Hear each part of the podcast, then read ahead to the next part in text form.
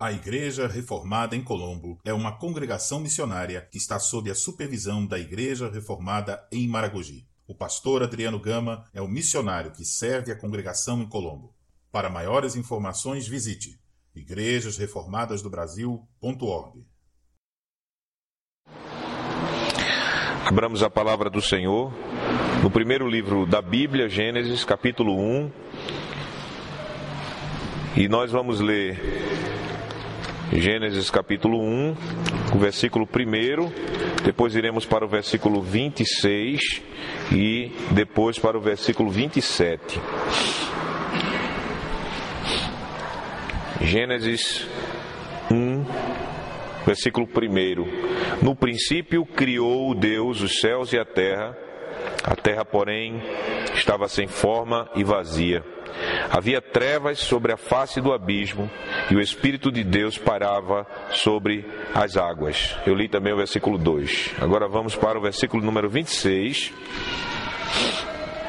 sobre a criação dos primeiros seres humanos. Diz a palavra: Também disse Deus: Façamos o homem à nossa imagem, conforme a nossa semelhança Tenha ele domínio sobre os peixes do mar, sobre as aves dos céus, sobre os animais domésticos, sobre toda a terra e sobre todos os répteis que rastejam pela terra. Versículo 27. Criou Deus, pois o homem à sua imagem, a imagem de Deus os criou, homem e mulher os criou. Agora vamos para a confissão de nossa fé. Catecismo de Heidelberg, domingo 8. Continuamos a série de nossas pregações na doutrina da Palavra de Deus, confessada no Catecismo de Heidelberg. Estamos na divisão sobre a nossa salvação. Estamos agora começando a primeira exposição acerca da confissão da nossa fé que se encontra no Credo Apostólico. Então, domingo de número 8 é a introdução para essa sessão grande sobre o credo apostólico. Como se divide este credo, o credo apostólico?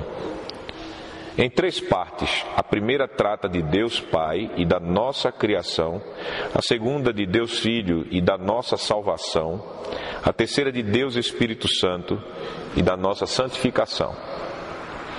Que você fala de três pessoas, Pai, Filho e Espírito Santo, visto que há um único Deus? Porque Deus se revelou em Sua palavra de tal maneira que estas três pessoas distintas são o único, verdadeiro e eterno Deus. Amada congregação de nosso Senhor Jesus Cristo, a igreja de, de Cristo confessa sua fé. O apóstolo Paulo ele disse que se crê com o coração e se confessa com a boca. Isso está em Romanos capítulo 10. E aplicando essa verdade, a igreja cristã ela usa seus credos e confissões para expressarem a fé crida no coração e confessada com a boca dela. Toda igreja tem suas confissões. A diferença é que há igrejas que somente falam e há igrejas que escrevem o que elas creem.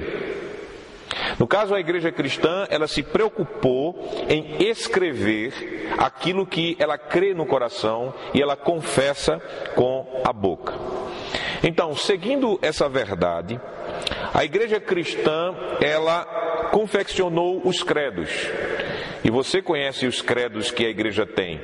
O credo que é conhecido como apostólico, niceno e o atanasiano. Nós temos em nosso livro de formas e cânticos e confissões os três credos. E além destes credos, as igrejas do Senhor produzem credos mais elaborados, que são conhecidos como confissões e outros tipos de credos em forma de perguntas e respostas que nós conhecemos como catecismos. No caso das igrejas reformadas, nós temos, além dos credos citados, o apostólico, o niceno e o atanasiano, nós temos a confissão belga, nós temos o catecismo de Heidelberg e nós temos os cânones de Dort. Todos esses seis documentos são as nossas confissões, são aquilo que expressam a fé das igrejas reformadas. Agora, credos não são a palavra de Deus. Bote isso na sua cabeça. Nenhum escrito de homens pode ser igualado à palavra de Deus. E por isso não devemos tomar nenhum credo ou confissão, por mais bíblicos que eles sejam, por mais santos que tenham sido os seus autores, como sendo documentos inspirados por Deus. Não são. Credos e confissões não são a palavra de Deus. Então vamos tomar o exemplo do credo apostólico. Esse credo, ele não foi escrito pelos apóstolos, que se entenda isso claramente. Sendo assim, nós não podemos considerá-lo como sendo inspirado por Deus, o Espírito. Mas ao mesmo tempo, devemos dizer que os nossos credos, apesar de não serem inspirados, eles ensinam a palavra de Deus. Continuando com o credo apostólico como exemplo, por aquilo que nós podemos conhecer na Bíblia, por aquilo que aprendemos diretamente do texto da Sagrada Escritura, e pegando o texto do credo apostólico, os seus 12 artigos, nós devemos dizer que esse credo, de fato e em verdade, é um resumo do evangelho que o próprio Deus ele tem revelado na escritura do Antigo e do Novo Testamento. Portanto, o credo, ele não é a palavra de Deus, mas o credo nos faz conhecer o evangelho do Deus da palavra, que nos salva mediante a fé em Jesus Cristo. Esse Deus que nos salva ele é um Deus tremendo, Ele é um Deus maravilhoso demais, até mesmo para nós podermos compreender o seu ser em toda a sua verdade. E por isso, nos guiamos pela revelação que Deus faz de si mesmo para podermos conhecer o ser de Deus. Deus ele é um Deus que não ficou distante de nós. Deus ele é um Deus que se interessou em se revelar a nós. E como Deus se revela a nós? Deus ele se revela a nós de, de duas maneiras. Deus ele se revela a nós mediante a sua criação. Por meio da criação, ele se faz conhecer de modo claro para o homem.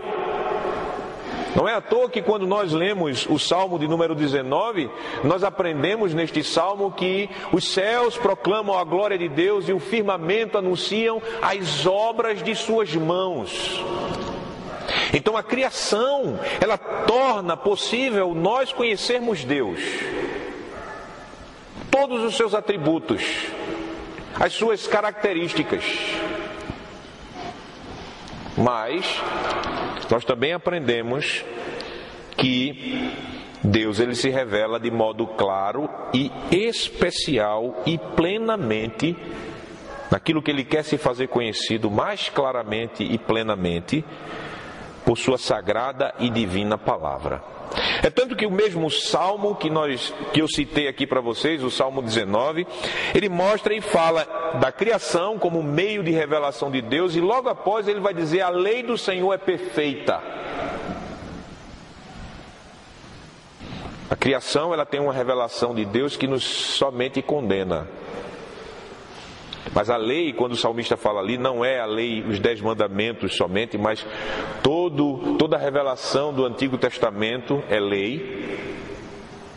E essa revelação do Antigo Testamento, ela mostra-nos aquele a quem a igreja adora. A revelação do Antigo Testamento, como, como Moisés nos pregou, e pregou a igreja lá que estava para entrar em Canaã, é o seguinte: que aquilo que Deus ele revela na palavra é para nós e nossos filhos, mas aquilo que ele oculta é para ele. Deuteronômio 29, 29. Então Deus ele se revela por esses dois modos. Ele se revela pela criação, mas é uma revelação que não é para nossa salvação, para a nossa condenação, mas ele se revela de modo claro e plenamente para nossa salvação em sua palavra inspirada.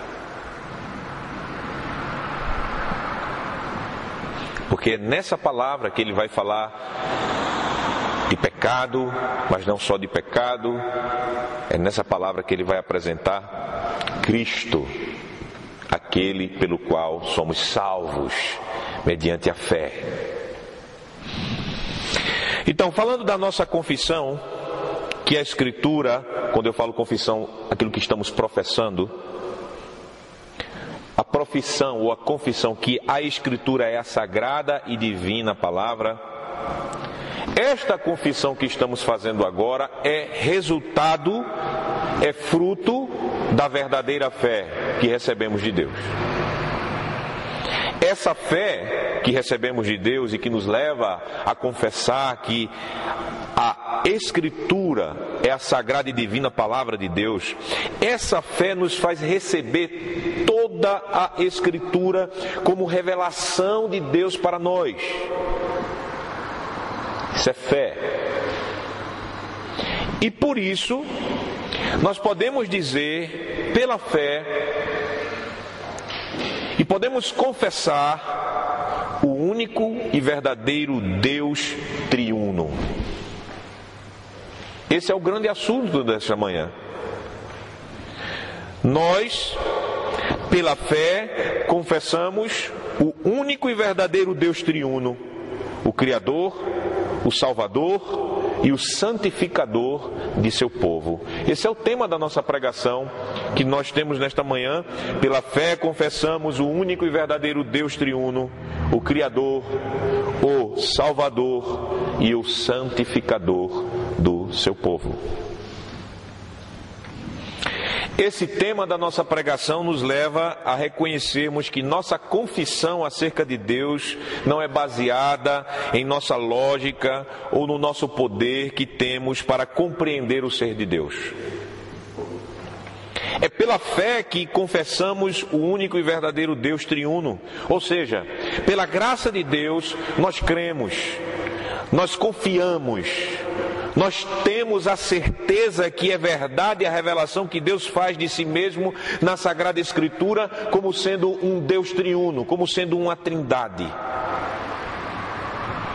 Não cremos porque somos humana e logicamente convencidos que podemos racionalmente crer num Deus que se revela como único ser, mas que subsiste em três pessoas. Cremos nisto e confessamos isto porque é a revelação que Deus faz de si mesmo em Sua palavra. Ele se revela assim.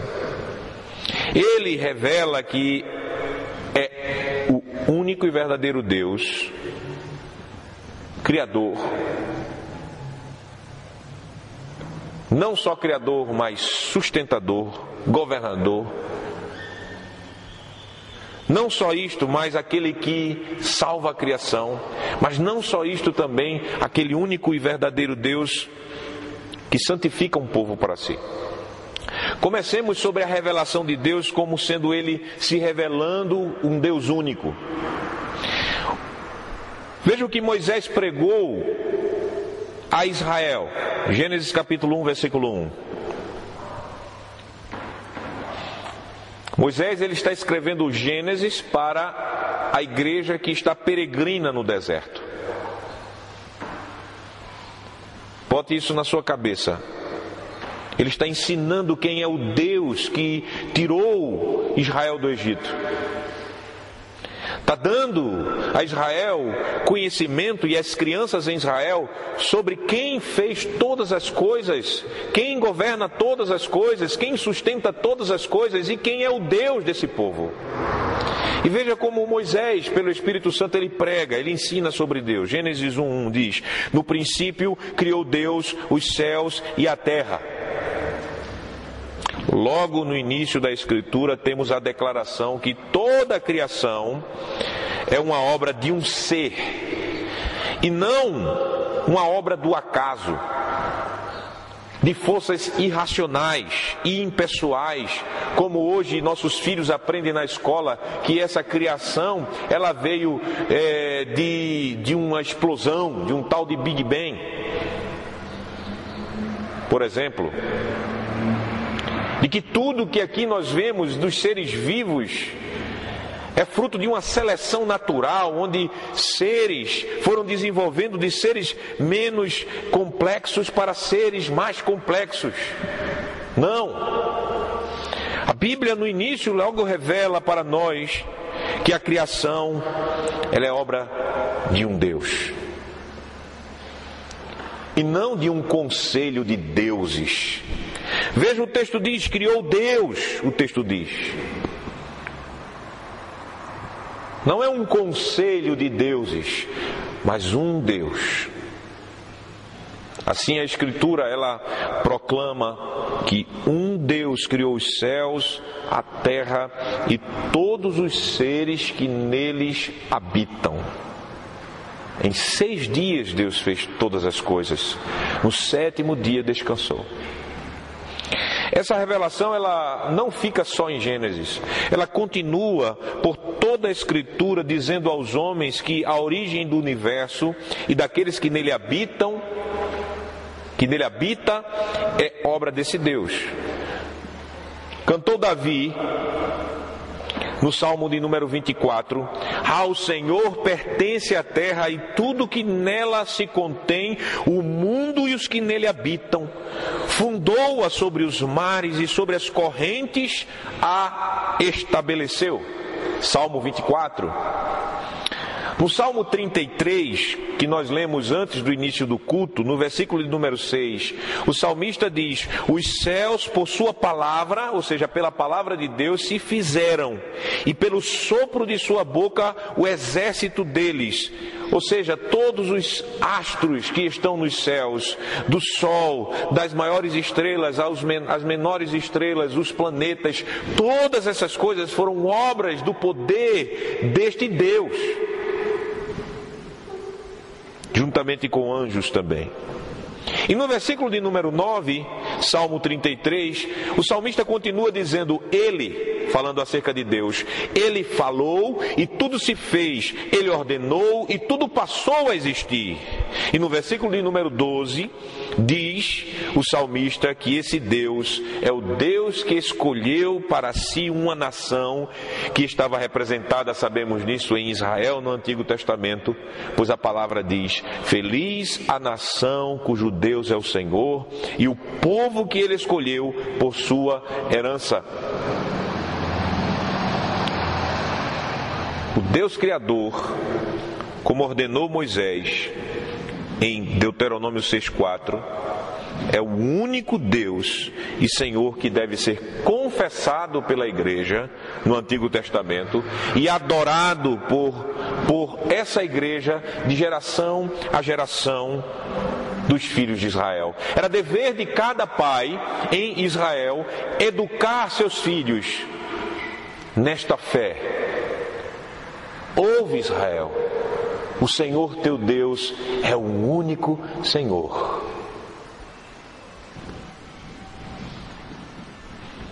Então deu para notar, meus amados irmãos, que se nós tomamos a Escritura como revelação de Deus, consequentemente, confessaremos que só há um Deus verdadeiro que criou todo o universo. Esse Deus ele se revelou a Israel e ele deve ser crido e adorado por todos os homens como o Rei da Glória, como Criador, como Salvador e como quem santificou, separou dentre todos os seres humanos e tornou feliz um povo escolhido dele. Portanto, a Escritura revela o Deus Criador, o Deus Salvador, o Deus Santificador do seu povo. Agora, esse único e verdadeiro Deus é um ser em quem há três pessoas. E por isso o tema da nossa pregação é: pela fé confessamos o Deus triuno.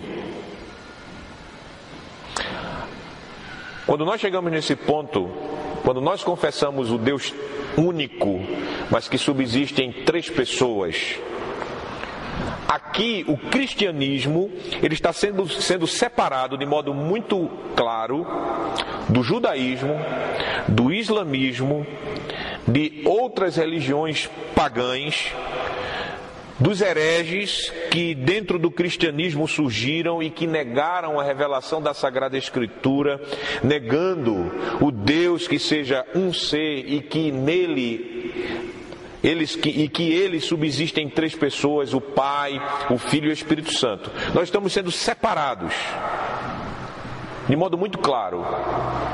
Só o cristianismo prega tal Deus um ser que subsiste em três pessoas. Só o cristianismo. Essa ideia de dizer que essa doutrina da Trindade, ela é uma doutrina pagã, é mentira. Quem estuda as, as, religiões comparadas não pode dizer que o que o cristianismo prega é o mesmo que outras religiões pregam. Então, cristianismo é distinto. E por isso nós devemos voltar lá para Gênesis 1, para já em Gênesis 1 podermos notar nesse texto mudanças nos verbos e nos pronomes que nos fazem perceber que há mais de uma pessoa no ser de Deus. O nosso irmão Moisés, por inspiração, narrando a criação dos primeiros seres humanos, ele pregou o seguinte a Israel. Veja Gênesis, por favor, capítulo 1, versículo 26. Preste bem atenção na leitura. Vamos ler novamente. O texto diz: Também disse Deus. Versículo 26. Está aí na sua Bíblia? Também disse Deus: Façamos o homem a nossa imagem conforme a nossa semelhança. E no versículo 27, Moisés, prosseguindo, ele ensinou: Criou Deus, pois o homem, a sua imagem, a imagem de Deus os criou, homem e mulher os criou. Vocês notaram as mudanças nos verbos e nos pronomes?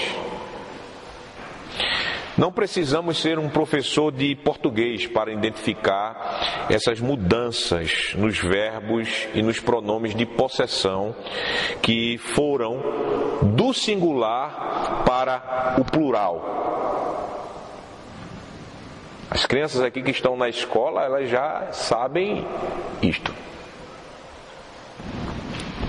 Embora que as escolas hoje não estão ensinando de modo que as crianças possam entender o que é verbo, o que é pronome e, e conjugar os verbos.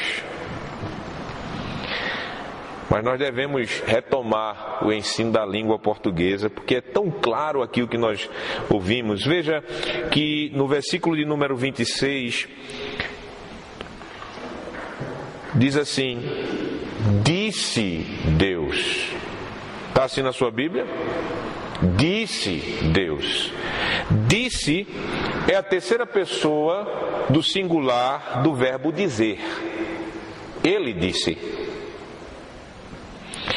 E logo em seguida está escrito: façamos. Está assim na sua Bíblia? Façamos o homem.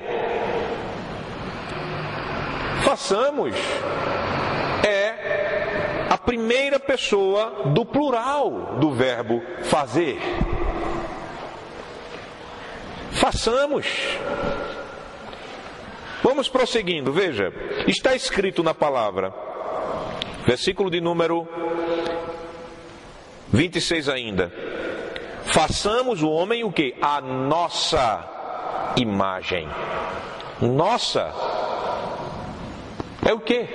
Nossa é o pronome possessivo no plural, não no singular. No plural, está seguindo o verbo façamos, nossa. Então, a concordância está correta. Plural com plural nessa sentença.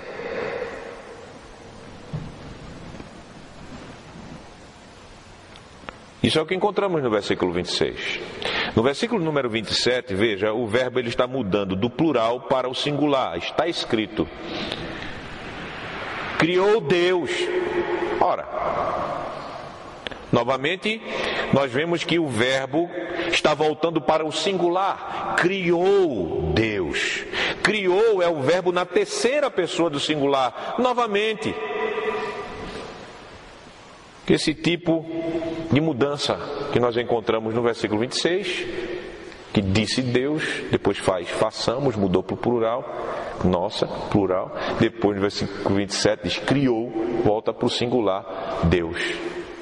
A sua imagem, sua imagem, sua no singular.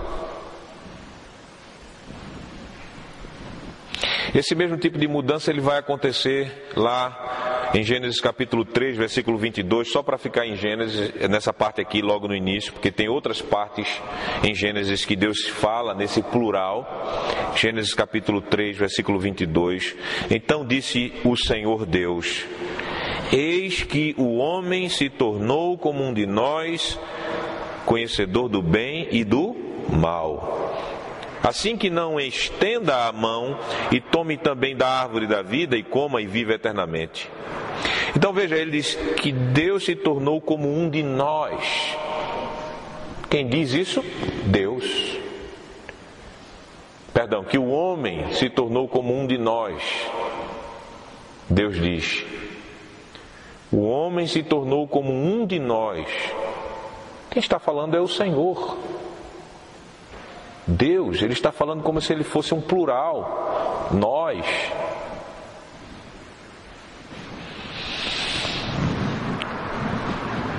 Eu acredito que todos nós aqui podemos perceber essa diferença, essas mudanças que mostram que na pessoa do ser de Deus, no ser de Deus, há mais de uma pessoa.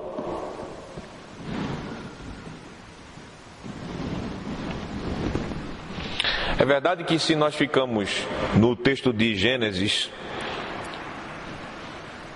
nós não temos a ideia de quantas pessoas há em Deus. Se a gente ficar aqui, porque pode ser duas, pode ser três, pode ser quatro, pode ser cinco, se ficarmos só nesse texto, né? Mas nós aprendemos que o nosso Deus é um Deus que subsiste em três pessoas, ou seja, uma trindade com os escritos dos apóstolos e dos evangelistas do Novo Testamento. O Novo Testamento ele é a continuidade da revelação que Deus ele deu no Antigo Testamento. É um crescimento orgânico da revelação. É como a sementinha, você joga a sementinha de feijão. Dentro daquela semente vai estar todo o pé de feijão. Mas ele vai crescendo, crescendo, crescendo e ele vai de fato produzir frutos e assim segue-se. Da mesma forma, a revelação de Deus na Escritura, ela está lá no Antigo Testamento e ela foi assim dada no Antigo Testamento e ela vem crescendo, crescendo, crescendo, entrando pelo Novo Testamento e nós vamos ficando assim mais conhecedores daquilo que Deus ele começou a revelar no Antigo Testamento. Um pai da igreja chamado Agostinho, eu acho que você já ouviu falar dele de santo, como Santo Agostinho. Ele era um santo homem de Deus, sim. Agostinho ele disse o seguinte: o novo está escondido no antigo. O antigo está revelado no novo.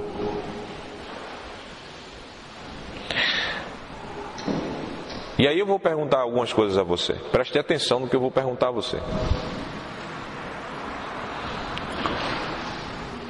Não é no Antigo Testamento que diz que Deus, no princípio, criou Deus os céus e a terra?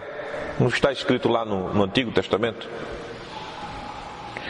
Mas não é no Novo Testamento que se explica que Jesus, o Verbo encarnado, é Deus, Deus distinto, diferente do Pai, e que estava com o Pai no princípio, quando tudo foi criado, e que todas as coisas foram criadas por intermédio de Jesus, e sem Jesus nada se fez. Não é no novo que a gente aprende isso? Veja, João capítulo 1, versículo 1. João capítulo 1, versículo de número 1. Nós começamos no Novo Testamento a aprendermos que no ser de Deus há mais de uma pessoa. João capítulo 1, versículo 1, diz a palavra: No princípio era o Verbo, e o Verbo estava com Deus, e o Verbo era Deus. Aqui, o Verbo, ao Verbo que está com Deus. No princípio era o Verbo e o Verbo estava com Deus. Pessoas diferentes. E esse mesmo Verbo era o que? Deus. Aí veja, ele estava no princípio com Deus. Todas as coisas foram, foram feitas por intermédio dele, e sem ele nada do que foi feito se fez. E aí no versículo 14 diz: E o Verbo se fez carne e habitou entre nós, cheio de graça e de verdade, e vimos a sua glória, glória como do unigênito do Pai.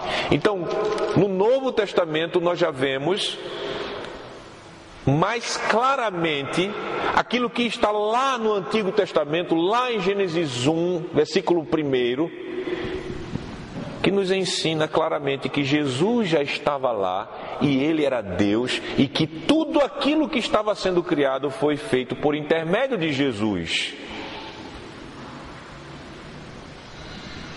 Então Jesus já se revela escondido, né?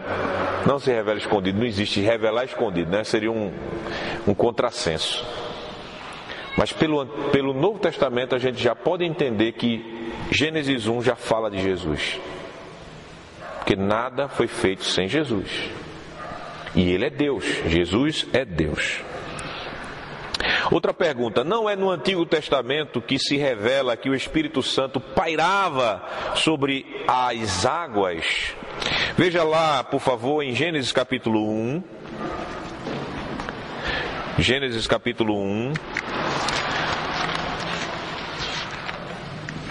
Versículo de número 1 e 2, diz assim: No princípio criou Deus os céus e a terra, a terra, porém, estava sem forma e vazia, havia trevas sobre a face do abismo, e o que? E o Espírito de Deus pairava por sobre as águas. O Espírito de Deus pairava sobre as águas. Mas percebam também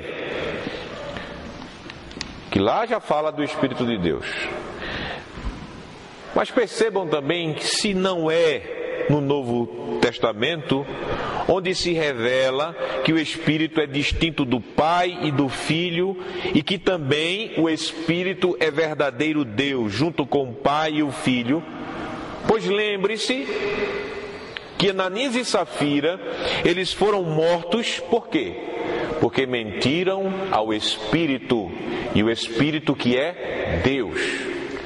Atos, capítulo de número 5, versículo 4. Atos, capítulo 5, versículo 4.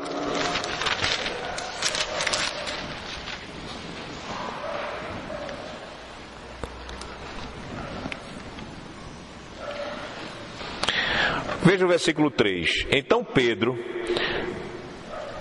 então disse Pedro, Ananias, por que encheu Satanás teu coração? Para que mentisses ao Espírito Santo, reservando parte do valor do campo. Vocês lembram aqui que Ananias e Safira, eles tinham entrado em concordância para vender um terreno, reter parte do valor e por algum motivo aparentar que estavam cheios do espírito, que era bonzinho demais, e disseram: Olha aqui, esse aqui é o valor do terreno. Mas na verdade eles estavam roubando, eles estavam retendo parte. E aí eles achavam que isso poderia enganar os apóstolos. Poderiam até enganar os apóstolos, mas não a Deus. E aí, o que é que Pedro falou? Veja, versículo 4: Conservando-o, porventura não seria teu, e vendido não estaria em teu poder? Como, pois, assentaste no coração este desígnio? Não mentiste aos homens, mas a quem? A Deus. O Espírito Santo é Deus. Eu posso multiplicar o número de passagens que mostram a personalidade, a divindade do Espírito Santo, mas nós teremos outras pregações que farão isto. Mostraremos cada pessoa da Trindade como sendo Deus. Mas vejam, irmãos, nós podemos ver aquilo que Agostinho falou, que o novo está escondido no antigo, o antigo está revelado no novo.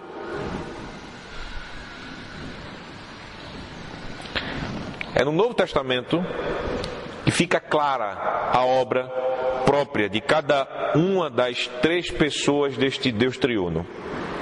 É no Novo Testamento que nós ouvimos em diversas partes que o Pai, ele é chamado nosso criador por seu poder, que o Filho é nosso salvador e redentor por seu sangue, que o Espírito Santo é nosso santificador porque habita em nosso coração. Nós podemos ver isso em diversos textos da Bíblia que não vem o caso agora tratarmos. E por essa verdade revelada na Escritura, pare para pensar que não é em nome singular desse Deus triuno que nós somos batizados. Você já pensou e parou para pensar na forma do batismo quando Jesus ordenou que os apóstolos eles fossem ao mundo fazendo discípulos de todas as nações, batizando-os em o nome, no singular. E depois ele segue: em o nome, Deus Pai, Filho e Espírito Santo. Um nome só, mas depois ele revela as três pessoas.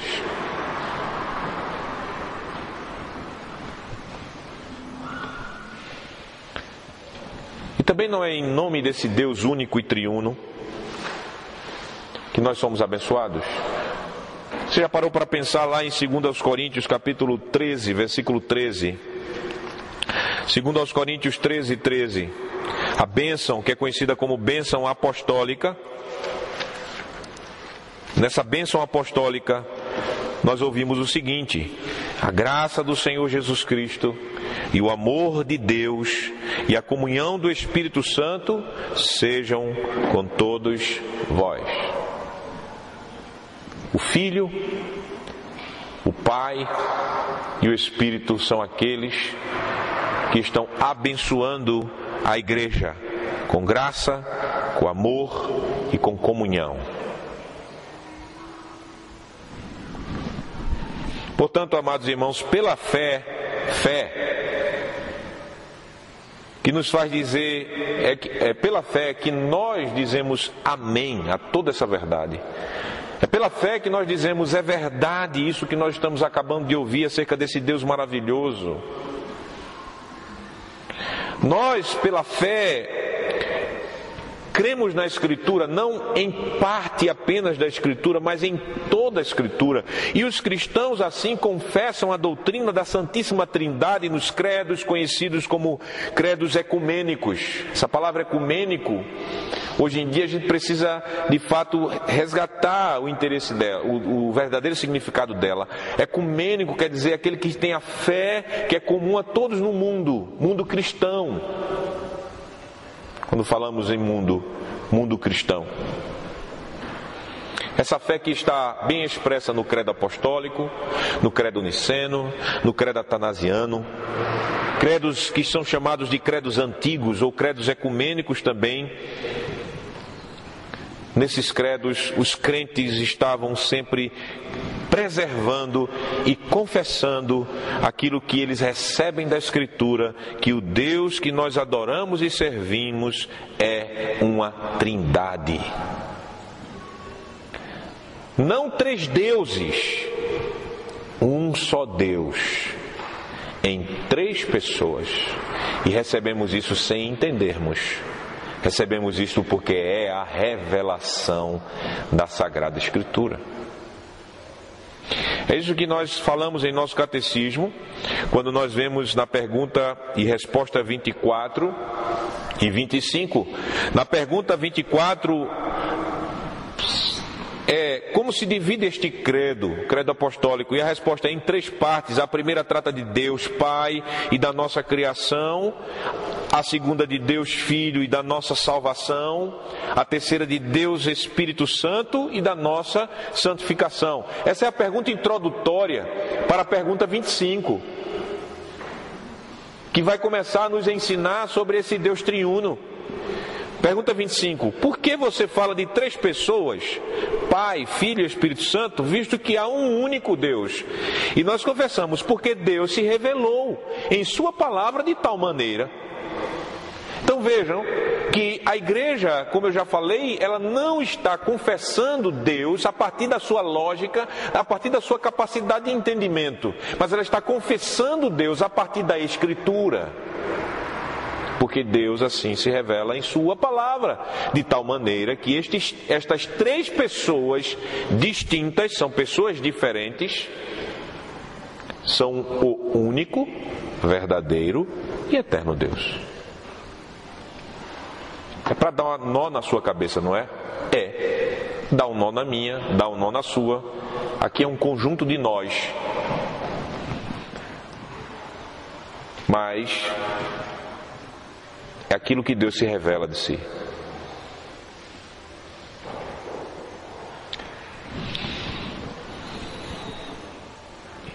E dessa forma a igreja cristã ela é separada dos judeus, dos islâmicos, dos hereges de ontem e de hoje que têm negado Deus triuno. Os judeus eles negaram a revelação de Deus em Jesus Cristo. Os judeus eles negaram o ensino dos apóstolos que apontavam Jesus como o Senhor Deus encarnado, aquele que os profetas anunciaram como sendo Deus mesmo descendo até o seu povo, morando com o seu povo, Deus mesmo vindo para pastorear o seu rebanho aqui na terra, Deus mesmo que é a justiça nossa. Deus mesmo que é aquele que nos justifica, Deus que se revelou a nós em Jesus Cristo. Os judeus disseram: não, não queremos essa revelação, não aceitamos Jesus como sendo Deus o unigênito. Os judeus negaram que Jesus é a plenitude, é o esplendor da glória do Pai, como o escritor de Hebreus fala.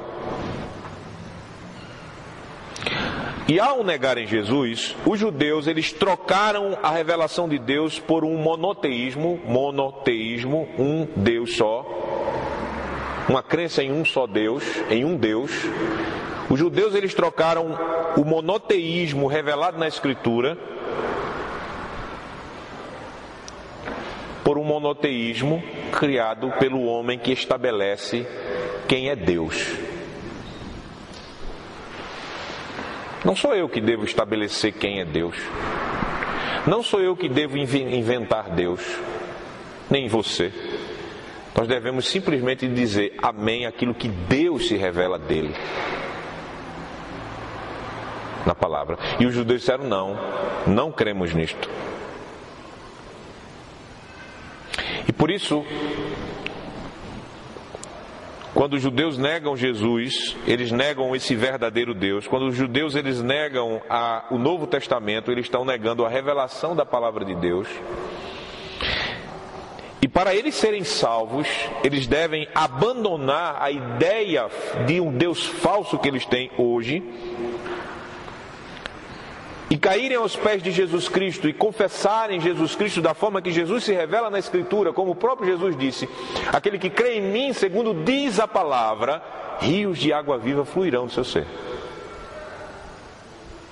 Se os judeus eles não negam a religião atual deles e não abraçam Jesus, se eles não se arrependem dos seus pecados, os judeus irão para o inferno. Pois o Deus que o atual Israel professa não é o Deus que se revela na Escritura. O Deus triuno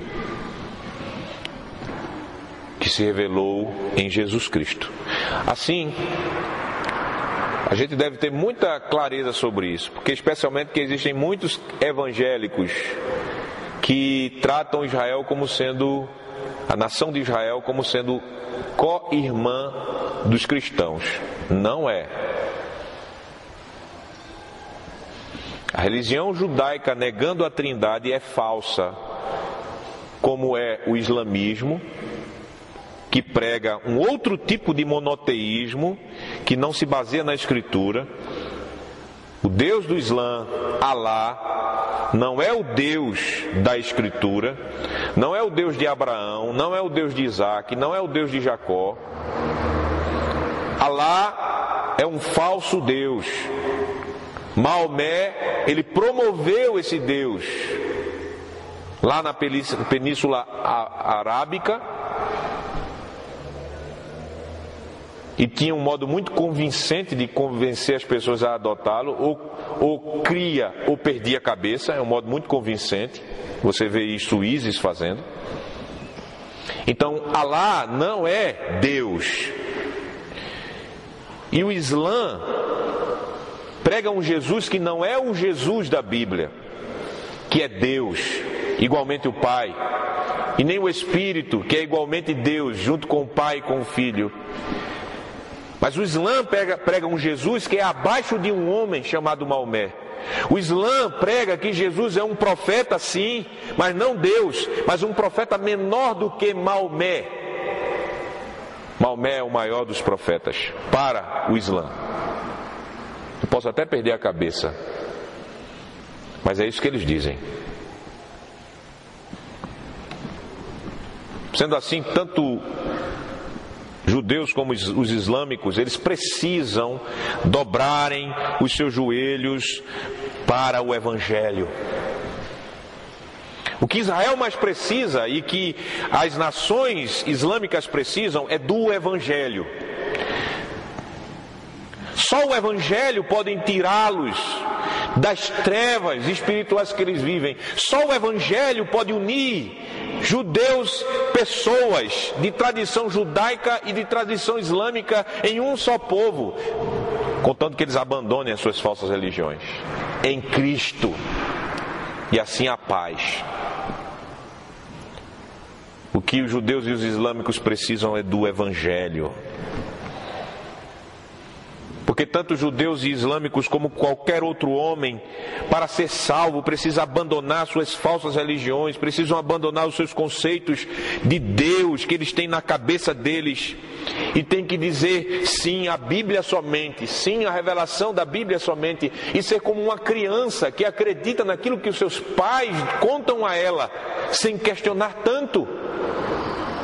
Pelo menos as crianças de antigamente o Deus que se revela na Bíblia, o Deus único que subsiste em três pessoas: Pai, Filho e Espírito Santo. Amados irmãos, eu estou dizendo a vocês que a doutrina da Trindade nos distingue, nos separa, nos santifica das falsas religiões do mundo. E nós precisamos Nesse mundo onde nós estamos, enfatizar a doutrina da Trindade. Nós vivemos num mundo ecumênico, um ecumenismo falso. Nós vivemos em um mundo onde existe uma tal de multiculturalidade, multiculturalismo do socialismo, que diz assim: olha, cada um tem seu Deus. Isso não é monoteísmo, isso é outra coisa, outra palavra. É enoteísmo o nome disso. Não precisa você decorar essas palavras, não, depois você estuda onde eles compreendem que há um, uma, um desenvolvimento, uma evolução religiosa. Isso começou com os filósofos do século XIX a promover com mais força. E diz assim, não, cada um tem seu Deus. Então, todos adoram esse espírito, todos adoram. Então, a gente vai ver esse ecumenismo. Você tem que respeitar. Eu não estou dizendo que tem que explodir quem não é cristão. Não é isso. Quem diz, não somos nós isso. Você tem que entender que há vários deuses. Não. Nós devemos dizer só há um Deus e é o Deus da Bíblia, é o Deus dos cristãos, que é verdade. Independente se a pessoa quer acreditar ou não, devemos romper com essa ideia. Sabe por quê? Porque esse ecumenismo, esse multiculturalismo, ele quer colocar tudo em mesmo, um mesmo caldeirão, quer colocar cristãos, judeus, islâmicos, é, shintoístas, hindus, o que lá que seja, tudo dentro de um caldeirão só, e dizer: olha, tudo é irmão, e no céu vai haver terreno para todo mundo, não precisa nem brigar. É isso que estão sendo ensinados nossos filhos na escola deles, com, a, com as aulas de religião, que os professores. Não, é só estar tá falando a eles educação, etiqueta. Não, estão dizendo isso aos seus filhos, estão desconstruindo os seus filhos, os nossos filhos, melhor dizendo, nas escolas, com um conceito, este conceito que eu estou dizendo, que cristianismo é mais uma religião, e os seus filhos estão sendo assim arrastados cada vez mais para distante de Deus. Porque se você olhar, e especialmente com esse fenômeno, que eu posso dizer, irmãos, é maligno, da escola integral,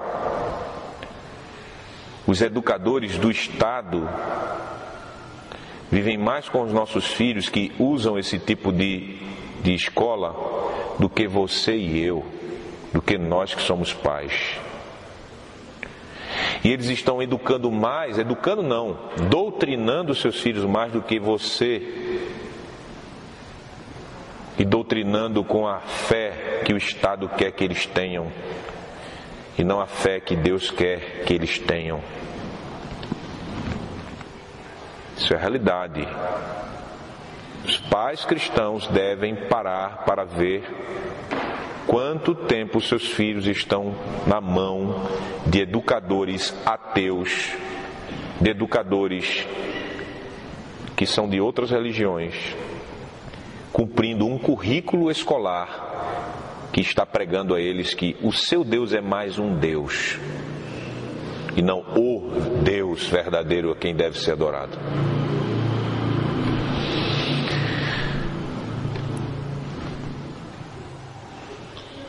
Não haverá céu para judeus, para islâmicos, shintoístas, budistas, e para cristãos que não creem na Trindade e não confiam nela para a sua salvação. Não haverá céu para eles. Assim diz o Senhor. Só o Deus que se revela na Escritura é o Deus Criador, Salvador e Santificador do seu povo. Quando nós chegarmos lá no dia final, no trono, vai estar um judeu segundo a carne, julgando todos os homens nascidos e que até morreram no ventre, mas todos os homens da terra estarão sendo julgados por esse judeu segundo a carne, que se chama Jesus, que é Deus Todo-Poderoso junto com o Pai e com o Filho, com o Espírito Santo. E nós devemos pregar isso. E as igrejas reformadas, elas mantiveram essa fé apostólica. E por isso as igrejas reformadas elas confessaram o Deus triuno, Criador, o Salvador e o santificador do seu povo. E essas E essas igrejas elas fazem essa confissão mediante os credos que eu já falei para vocês e também as nossas confissões adotadas. Eu peço que você anote para você estudar em sua casa.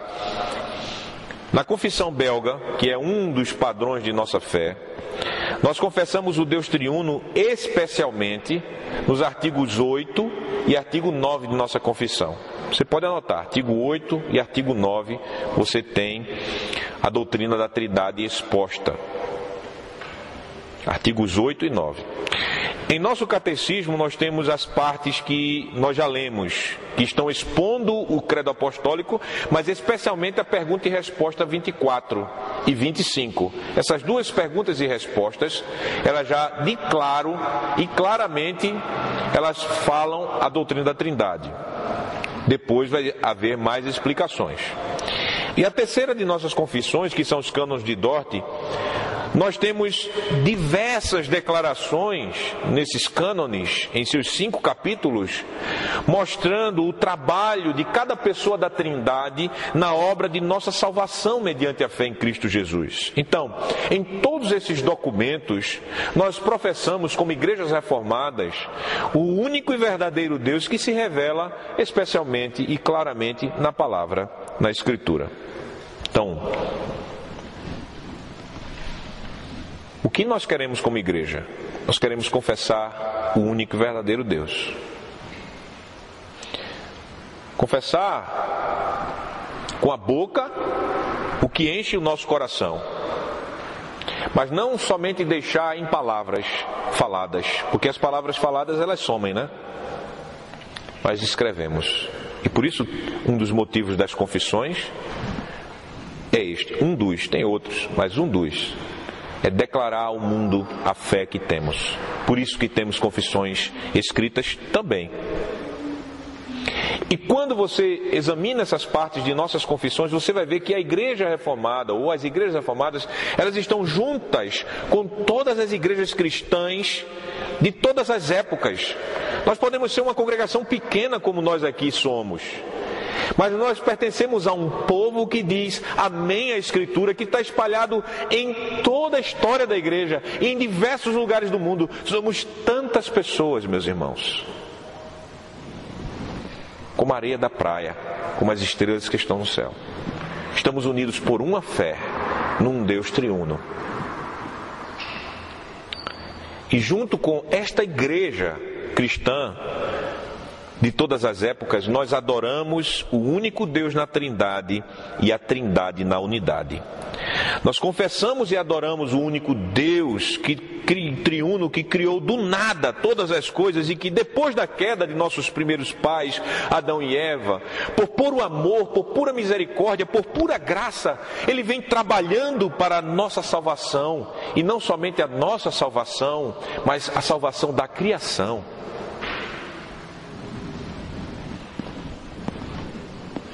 Então, diante da grandiosidade e profundidade do ser de Deus, nós somente podemos nos humilhar, nós podemos somente adorar esse Deus tão grande e maravilhoso aos nossos olhos, a um Deus tão profundo em seu ser que foge à nossa capacidade de pensar o seu ser. Isso é o Deus que nós temos e que nos tem como seu povo.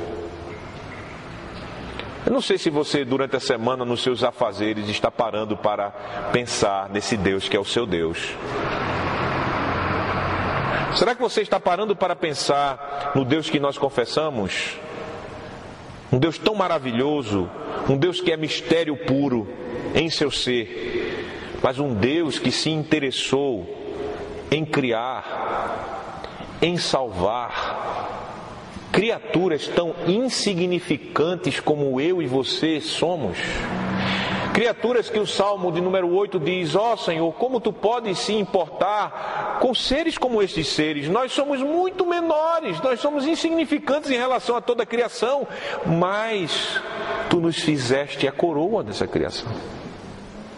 Será que você para para pensar que foi este Deus tão maravilhoso que escolheu pessoas tão insignificantes e que só deram dor de cabeça para Ele todo esse tempo. Pois se você acha que você é alguma coisa, fique sabendo que você é nada em relação a tantas outras coisas. Mas esse Deus maravilhoso escolheu você em amor, em graça. Ele criou e ele salvou você. O Deus Pai que pelo sangue de seu filho Jesus Cristo, nosso redentor, ele perdoou a nossa culpa, nos purificou e nos santificou por Deus, o Espírito Santo, garantindo a você, que é membro do seu povo, a redenção do pecado, a justiça e a vida eterna. E para isso ser feito, Deus Filho, Ele se humilhou, tomou a, tomou a nossa carne, Ele veio e se fez servo para se colocar na mão de Deus Pai como oferta em nosso favor. E ele morreu na cruz como verdadeiro homem, ressuscitou ao terceiro dia, subiu ao céu e enviou Deus, o Espírito Santo, para aplicar em nós toda a obra que ele conquistou para nós na cruz. E por isso você pode se achar salvo e salva na pessoa de Jesus Cristo. Veja como esse Deus tão maravilhoso, essa trindade, ela trabalhou e ela tem trabalhado e operado para a sua salvação.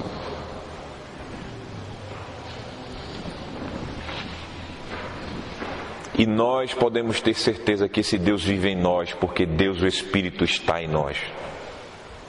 Ele é como uma garantia, um penhor da nossa ressurreição, da nossa salvação plena da nossa adoção como filhos de, do Pai, irmãos em Cristo, Deus Filho, e templo do Espírito Santo, Deus Espírito Santo.